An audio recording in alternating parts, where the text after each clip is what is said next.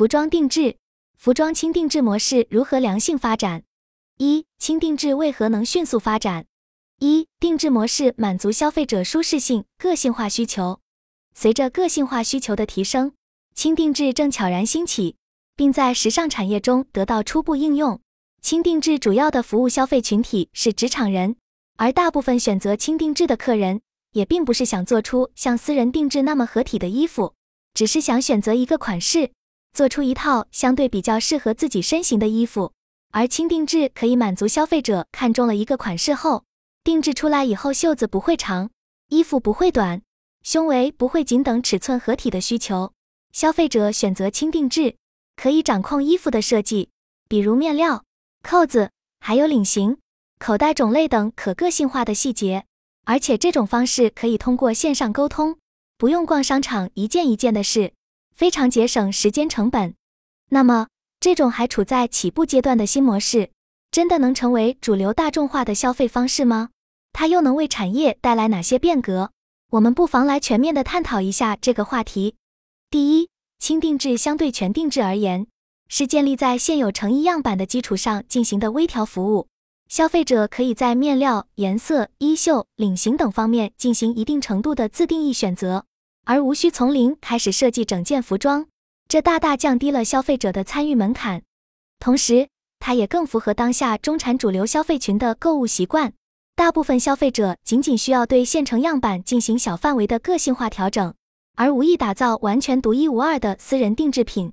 轻定制正好切合了这层消费需求，实现了个性化，又控制了成本。其次，轻定制得以快速响应的能力，也建立在大数据技术带来的算力基础之上。企业可以通过智能算法，只需要少量用户数据，就可以快速生成合体的虚拟人体和衣物建模。这一核心环节的计算机化支持，大幅提升了设计的响应速度，使得个性化调整成为可能。再者，目前轻定制在业内应用较多的领域，包括男士西服、衬衫以及女装等。一些线上平台通过智能化算法搭建起了支持其运作的数字化基础架构，消费者可以选择一个已有款式进行调整订购，整个流程就可以在手机端完成，大幅节省购物时间。这既满足了合体性要求，也实现了个性化。当然，要进一步推进轻定制成为消费的主流选项，还需要在多个维度加强其成熟度，比如扩大其适用的产品品类范围。目前以服装为主，提升产品的自定义设计可能组合，现在还不够丰富。持续优化用户体验，让操作过程更顺畅。只有做到这几点，它才能吸引更多用户，从而形成规模化。二、轻定制模式相较于全定制模式更顺应当代大部分消费者的消费模式。从更宏观的视角看，轻定制为传统服装产业的智能升级提供了新的思路。在标准化批量生产和完全个性化定制产品之间，它或许能成为一个桥梁，将个性化消费带向大众。这需要产业各方持续努力进行技术和商业模式探索。例如，通过智能设计系统和灵活的生产线，轻定制可以做到小批量生产，但每个产品个性化的组合。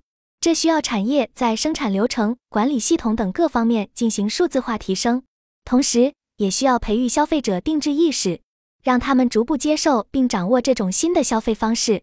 毕竟，主流化需要多个角度上的努力。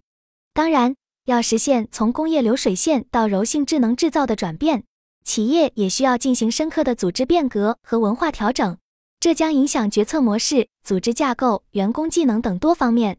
管理者需要做好引导这场变革的思想准备。总的来说，轻定制为传统服装产业带来了商业模式创新和技术革新的契机。作为连接标准化生产和个性化定制的新模式，它也许能够成为主流，也可能仅仅停留在小众领域。但这种尝试本身就让我们看到了传统产业变革的可能性。让我们拭目以待，也许新的消费革命就在眼前。二、轻定制模式在发展中的痛点有哪些？一消费群体对定制认知了解相对单一，服装定制品类单调。随着消费升级和个性化需求的提升，服装轻定制市场正在快速增长。但是，作为一个仍处在初级发展阶段的领域，轻定制的产业生态也存在许多不足。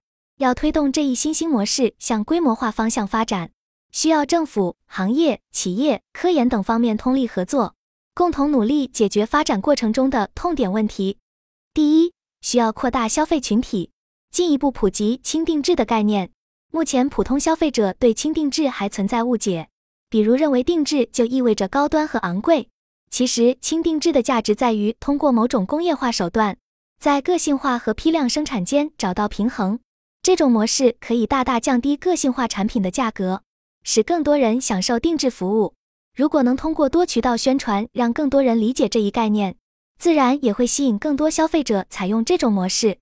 二、规模化与个性化融合并不充分。现在轻定制产品更多还局限于男士西服和衬衫领域，但随着生活水平提高，女装、鞋履、配饰等其他品类的个性化需求也在增长。这需要业内企业积极探索，将轻定制模式拓展至女装、男女鞋、帽子、包包等日常消费品类别。不同品类有不同的设计生产规律，需要进一步在各个子行业进行创新设计和工艺技术研究，使轻定制能真正覆盖普通大众的日常消费场景。三、数字科技化量体实用规模较小，大部分轻定制还停留在数据库量体。目前的轻定制多数还停留在根据用户参数进行设计生产的数据库应用模式，不能实现真正的智能化定制。未来需要加大科技创新投入，深入研究如何将 3D 扫描、AR 虚拟试衣、人工智能等前沿技术与轻定制模式结合，建立起智能化的数字定制系统。这不仅能强力提升用户体验，也能充分利用技术优化生产过程，实现更柔性化的定制响应。工业化能够带来规模效应，但过度规模化也会限制个性化设计的空间。可以尝试模块化定制模式，围绕不同用户群体设计一系列标准化的替换模块，并通过模块组合实现个性化。也可以在生产过程中加入柔性化的技术要素，实现小批量多品种的定制化生产。还可以建立社区化定制平台，通过平台获客和社交传播带动销量。由于非标准化特点。轻定制产品的质量控制和客户退货问题需要格外注意，要建立科学的质量考核和评价体系，实施全程质量追溯，同时还要强化售后服务网络建设，出现问题时能够快速响应和处置，及时提高客户满意度。可在销售环节加入虚拟试衣等 links 环节，尽量降低订购错误概率。组建专业的轻定制技术创新联盟，开展关键核心技术攻关。研发共性技术和公共服务平台，提升产业创新水平，加强行业交流合作，促进良性竞争。还要加强知识产权保护，营造规范化发展的市场环境。轻定制业模式不仅能满足消费者的个性化需求，也将推动我国服装产业实现新一轮升级。三、如何突破瓶颈，并在服装市场良性发展？一、普及轻定制的优势。打破消费者对于传统定制价格高、时间长的观念。当前，服装轻定制已成为满足个性化需求的一个新兴消费趋势。但是，作为一个还不成熟的市场，要实现真正的规模化发展，还需要政府、企业、学界等方面做出共同努力。需要从普及消费理念、完善产业链、提升技术应用等多方面着手，使其由小众市场转型至面向大众。首先，需要继续普及轻定制的概念，帮助消费者正确理解其优势。轻定制并不像传统私人定制那样高端奢侈，而是试图通过工业化生产实现相对大众化的个性化定制。它可以显著降低个性化产品的价格，使更多普通消费者也能享受到定制服务。这一理念还需要通过多渠道消费教育进行推广，扩大认知度和覆盖面，比如通过明星进行宣传推广。或者与新媒体达人合作，帮助消费者全面理解轻定制的内涵。二、完善个性化定制生产链，完善面向轻定制的设计生产体系，需要在设计上进行模块化，形成可以自由组合的设计要素体系。例如，设置不同款式领型、袖型等可替换选择。在生产上要引入柔性化改造，从而实现小批量及个性化需求的快速响应。还要建立完善的供应链体系。